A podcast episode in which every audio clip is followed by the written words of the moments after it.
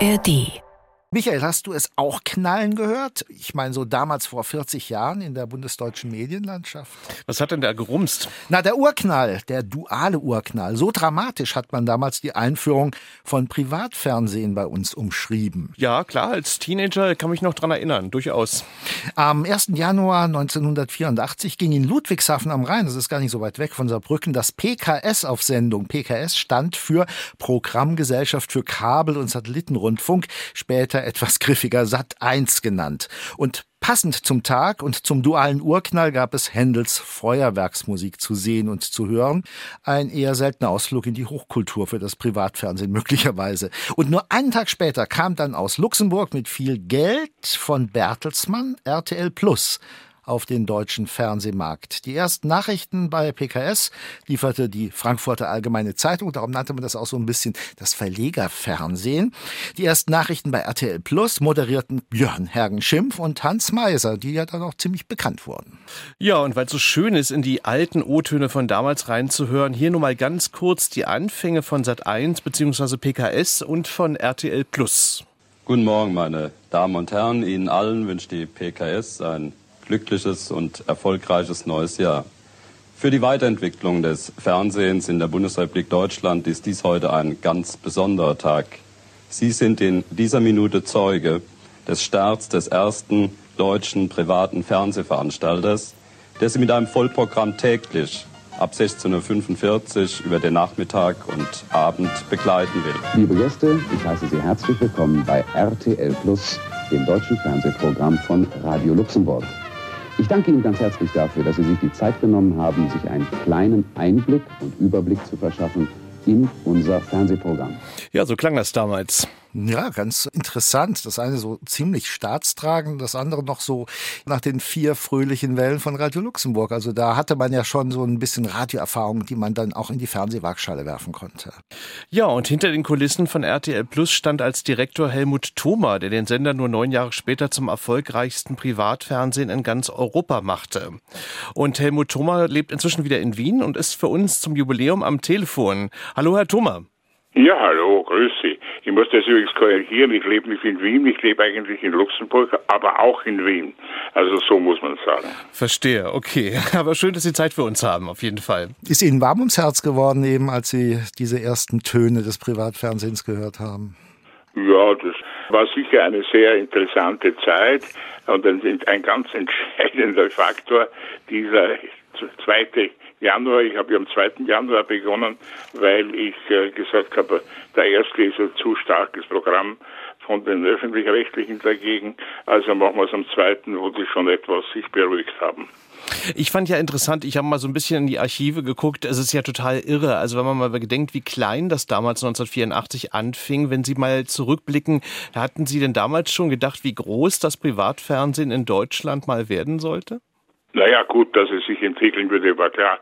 Wie, habe ich übrigens nicht wissen können. Und vor allem, meine, man muss einmal eins sagen, wir sind ja wirklich in der Position eines ganz kleinen Davids gestartet, denn ich meine, Sat 1 hatte ja durch den berühmten Herrn Kirch damals 15.000 Spielfilme und 50.000 Fernsehproduktionen im Lager und ich hatte zwölf Filme, also in Worten zwölf. Und das muss natürlich eine etwas ungleicher Beginn. Und ich hatte eine Serie, die haben wir auch am ersten Tag gespielt, weil sie gut gepasst hat, auch der ganz normale Wahnsinn. Die habe ich also kaufen können, weil sich dabei da die Rechte für Luxemburg nirgendwo vergeben wurden. So mein erster Eindruck, ich bin ja auch, sagen wir mal, Zuschauer der ersten Tage, ich will nicht sagen Stunden, war damals schon, ist es ja retrospektiv eigentlich heute auch noch. Sie haben ja mit RTL Plus, dem Fernsehen, erstmal so ein bisschen, ähm, vermutlich aus der Not geboren, bebildertes Radio gemacht. Ja, selbstverständlich, es gab ja nichts anderes. Also das heißt, die Überlegung war, ich meine, muss man ja dazu sagen, ich hatte damals ja schon eine ziemlich lange Rundfunkerfahrung. Ich habe ja 1966 beim Österreichischen Rundfunk begonnen und war schon zwei Jahre später dann mit 28 Justiziar vom Österreichischen Rundfunk, habe also in der ganzen Rundfunklandschaft schon ziemlich mich bewegt und dann bin ich zu Radio Luxemburg nach in die kommerzielle Direktion nach Frankfurt gegangen. Also wie war das nicht so ganz neu. Aber ich habe natürlich aus der Not eine Tugend machen müssen und habe äh, ganz einfach überlegt, ja gut, wir sind im Heim der Zuschauer und dann machen wir halt ganz einfache Unterhaltung. Das muss ja nicht immer mit riesen Aplomb erfolgen, mit riesen Showtreppe, die haben wir gar nicht. Also haben wir aus einer ja, Autobusgarage in Luxemburg Programm gemacht und das war natürlich einfach. Aber interessant ist ja auch, dass in den ersten Jahren RTL Plus und auch Sat 1 also so, also in Anführungszeichen so als Schmuddelsender galten. Da gab es ja ganz viele Artikel auch in den Zeitungen, wo dann so drüber geschrieben wurde. Und ich kann mich erinnern, Sie haben in einem Interview mal gesagt, dass so diese Provokation, nenne ich es jetzt mal, durchaus äh, Teil Ihres Plans war. Können Sie das mal klären? Naja, sicherlich gehört das dazu. Man muss ja Aufmerksamkeit erregen. Ich habe grundsätzlich immer die Prämisse ausgegeben, wir wollen anders sein. Erfrischend anders und notfalls erschreckend anders, aber anders, weil sonst haben wir keine Chance. Und das hat sich wirklich grundsätzlich bewährt. Von Ihnen stammt ja der ja in Medienkreisen berühmte Spruch, der Wurm muss dem Fisch schmecken, nicht dem Angler. Ja, genau. Ich habe den Zuschauer immer als das einzige relevante sozusagen Ziel gesehen. Ich meine, was interessiert, ob das mir gefällt oder nicht, das ist ja völlig unwesentlich. Und so habe ich also das Programm konsequent an einer Zielgruppe ausgerichtet. Die habe ich dann nach einiger Zeit, ich glaube ganz am Anfang, nach einiger Zeit mit 14 bis 49 sozusagen definiert, womit ich gleich dem armen öffentlich-rechtlichen so die Hälfte seiner Zuschauerschaft weggeschnitten habe. Und das war auch für die Werbung natürlich ungeheuer interessant, weil die, die Werbung wollte junge Leute, weil die kaufen noch was, die sind noch neu zu überzeugen. Und das hat sich ganz gut bewährt. Hatten Sie denn da eigentlich so ein Konzept oder war es auch so ein bisschen Learning by Doing, was Sie gemacht haben? Naja, ich habe spontan natürlich vieles entschieden, weil ich das ja auch gut kannte. Wir haben ja keine, in Wahrheit keine Konkurrenz gehabt. Ich meine, es gab zum Beispiel kein Frühstücksfernsehen, das habe ich eingeführt. Es gab keine, eine Sendelücke, so ab 10, 11 bis 2, wo man das Testbild betrachten konnte. Die habe ich geschlossen und so weiter. Also Ansagerinnen. Ich habe das weggenommen, weil ich gesagt habe, was bringt denn das? Wenn ich darauf sage, das waren jetzt die Löwen, jetzt kommen die Elefanten, die sehen das ja Leute, die Zuschauer. Und vieles, vieles andere. Bis zur Daily Soap, ich meine, die ja später dann, noch gar nicht so viel später, sozusagen bis heute zum Rückgrat von RTL geworden sind. Wie stark war denn eigentlich so die Erwartung, der Erwartungsdruck Ihrer Geldgeber? Wann haben die gesagt, okay, jetzt spiel mal ein bisschen, aber dann und dann haben wir den Break-Even und naja, dann wollen wir Geld sehen?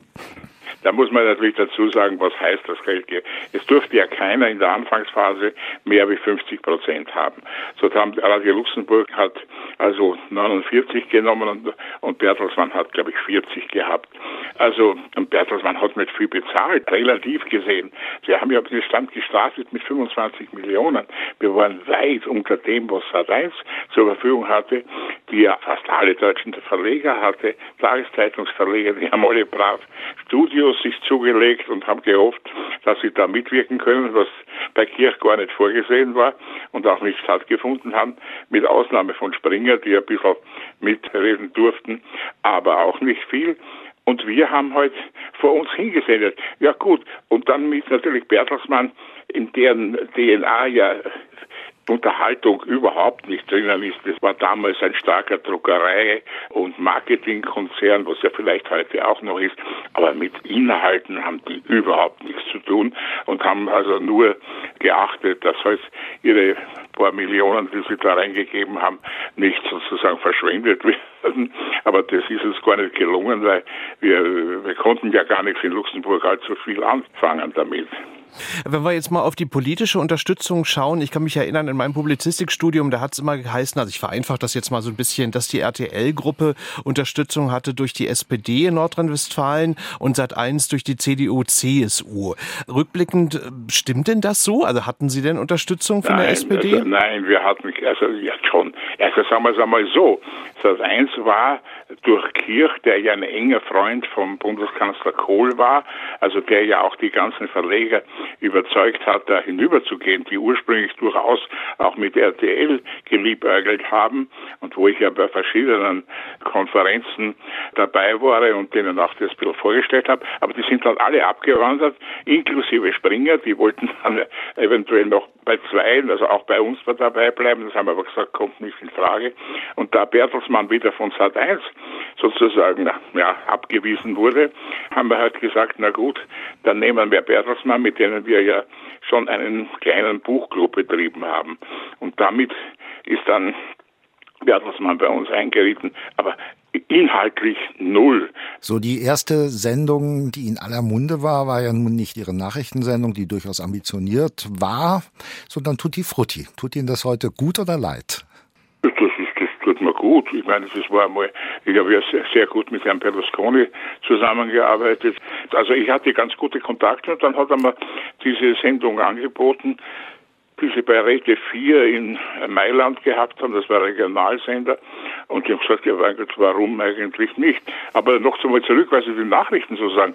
Die Nachrichten, da war ich immer sehr stolz drauf, weil ich habe natürlich als ehemaliger sozusagen auch öffentlich-rechtlicher natürlich gesagt, es ist entscheidend, dass wir gute Nachrichten haben. Und sieben vor sieben und später viertel vor sieben ist bis heute, wenn Sie nur in die Ratings nachschauen, ist zum Beispiel stärker meistens wie heute und kommt an die Tagesschau, wenn die ja natürlich später ist und damit ein höheres Potenzial hat, durchaus heran. Also diese Nachrichtensendung ist wirklich ein sehr gelungenes Beispiel, die von allen Anfang an, weil gesagt haben, da darf uns nichts passieren. Das ist dann so am Anfang gewesen, dass viele Leute uns angerufen haben und gesagt, wir haben Nachrichten gesehen und danach haben wir dann heute gesehen und es hat alles gestimmt. RTL hat ja die Luxemburg eine ellenlange Erfahrung. Die waren ja Gründungsmitglieder der Europäischen Rundfunkunion, Gründungsmitglied von Eurovision. Wir waren voll Mitglied von Eurovision. Das hat dazu geführt, ich hätte also Katastrophe in Feuerland hätte ich die Bilder bekommen, nicht allerdings, wenn in Trier die Kathedrale gebrannt hätte. Da habe ich noch keine Möglichkeiten gehabt, ganz am Anfang. Mhm. Ich kann mich erinnern, Peter Kloppel hat ja, glaube ich, auch den Grimme-Preis bekommen 2001 für seine 9-11-Berichterstattung. Wann würden Sie denn sagen, waren denn so in Anführungszeichen jetzt mal gesetzt die Wildwest-Jahre im deutschen Privatfernsehen vorbei? Können Sie das an irgendeinem Jahr oder irgendeiner Ja, ja das, haben, das war sehr klar. In dem Augenblick, wie wir sozusagen nach Deutschland gegangen sind, dass wir mussten, weil man uns als dauernd als, als Ausländer und äh, es war ja sehr lustig, dass, dass wir sozusagen die, die bösen Ausländer geworden sind. Wir haben gesagt, gut, dann gehen wir nach Deutschland und haben uns nach Köln exportiert. Ab da geht's in die Vollen. 1984 kam das Privatfernsehen nach Deutschland. 40 Jahre ist es hier, es ist hier zu bleiben, aber es ist auch nicht ohne Konkurrenz geblieben. Wie würden Sie denn die, ja auch für den öffentlich-rechtlichen Rundfunk, das öffentlich-rechtliche Fernsehen, ja durchaus spannende, angespannte Konkurrenzsituation bewerten? Gibt es für das lineare Fernsehen, wie man ja so schön sagt, also für das Fernsehen, das man einschaltet und dann kommt Programm, und zwar das Programm, was gerade kommt und nicht das, was man vielleicht sehen will, noch eine große Zukunft? Naja, ich glaube schon. Es wird, es wird, sich natürlich ändern. Es hat sich ja schon viel geändert. Also ich habe das Ganze voll ja miterlebt, auch die öffentlich-rechtliche Entwicklung. Damals hat in Österreich beispielsweise 700.000 Teilnehmer gehabt. Dann, heute sind es dreieinhalb Millionen. Das war noch der Beginn. Das war, das war zwar nicht mehr ganz der Beginn, aber es hat, also das ZDF ist, ist 62 gegründet worden und war, hat erst so 63 so richtig begonnen. Ja. Das heißt, ich, ich kenne diese Zeit und ich kann, wenn ich heute sage, was, was passieren wird, ja gut, ich bin auch kein Prophet, aber eins ist für mich klar, Fernsehen ist Bild und Ton und in welcher Form immer in welcher Organisationsform immer, es wird sich weiterentwickeln. Vielleicht kommen wir einmal zum virtuellen Fernsehen, warum nicht? Also sprich dreidimensional voll, wie so heute schon mit der Quest-Brille, aber das kann man ja ausweiten. In die Richtung gibt es ja schon Entwicklungen. Dann wird eines Tages das Fernsehen dreidimensional drinnen sein und das wird dann eine ganz neue Herausforderung werden in vielen Dingen. Herr Thoma, ähm, nun gibt es ja das Jubiläum am 2. Januar. Schmeißt denn RTL eine große Party? Sind Sie eingeladen? Was passiert denn denn am 2. Januar? Also, im Himmels Willen. Nein. Also das ist, äh, das ist inzwischen ist das eine, eine reine Bertelsmann-Veranstaltung und die wird langsam verschwinden. Es hat eigentlich glaube ich, bei im Monatsdurchschnitt bei vier Prozent und RTL bei sechs oder sieben. Das da glaube ich, da muss es eine gewaltige Veränderung kommen. Aber das heißt ja nicht, dass das Fernsehen schlechter wird, sondern das, es ist nur, da ist eine ganz andere Philosophie. Die haben keine Ideen. Da kommt nur sozusagen, ja, Management. Wissen hinein, aber die betrachtet den Zuschauer als völlig unwesentlich und daher wird es auch nichts Rechtes. Ich meine, ich meine, fast 20 Prozent gehabt und jetzt sind es sechs oder sieben. Also das muss man mal sehen. Die Öffentlich-Rechtlichen profitieren heute von dieser ungeheuren Schwäche, aber, und das muss man auch wieder sagen, das öffentlich-rechtliche wird eher verschwinden, weil es als Organisationsform viel zu teuer ist. Es geht gar nicht mehr, um Inhalte, es geht um die Kostenstrukturen. Das wird sich auffächern noch weiter und dann ja, werden wir sehen. Also ich glaube, Bild- und Tonübertragungen werden in jeder Form weiter ganz eine wichtige Rolle für die Unterhaltung und Information des Menschen spielen. Ich habe noch ein Zitat von Ihnen, wenn ich mich recht entsinne. Haben Sie mal auf die Frage, was ist eigentlich erfolgreiches Fernsehen gesagt? Schöne Menschen und in Farbe. Stehen Sie noch dazu? Das ist das eine davon. Seitdem ist Definition ja, aber, aber entscheidend ist etwas, was den Zuschauer fesselt. Das ist das eigentlich Entscheidende. 40 Jahre kommerzielles Fernsehen in Deutschland 2024. Helmut Thoma, einer der Gründerväter, war zu Gast. Das war ein interessanter Rückblick auf eine sehr interessante Zeit in der Medienwelt. Absolut. Die Zeit war noch anders, vor allem vor Internet. Darf man ja auch nicht vergessen. Das ist ja ganz wichtig in dem Zusammenhang. Also wir werden sehen, wie sich das weiterentwickelt, das Private und das Öffentlich-Rechtliche und auch die Streamingdienste, wie sich der Medienmarkt weiter auffächert. Herr Thoma, nochmal vielen Dank für Ihre Zeit. Danke. Gerne, danke. Wieder. Medien, Cross und Quer, der Podcast.